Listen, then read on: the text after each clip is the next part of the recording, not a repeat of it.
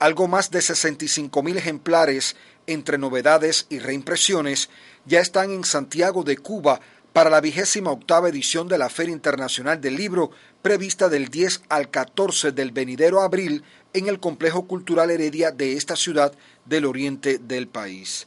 Hasta la fecha se registran 225 nuevos títulos y se confirma en este capítulo santiaguero de la feria la presencia de todas las casas editoras de la provincia y otras del país.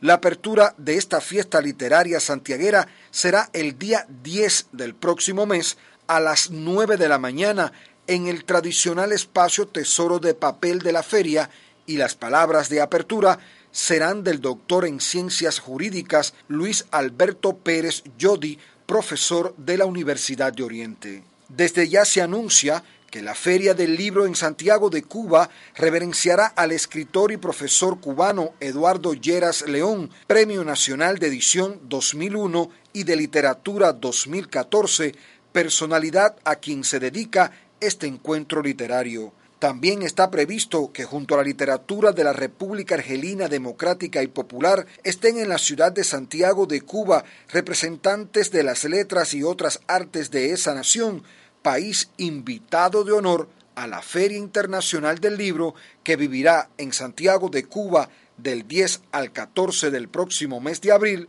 su edición de 2019.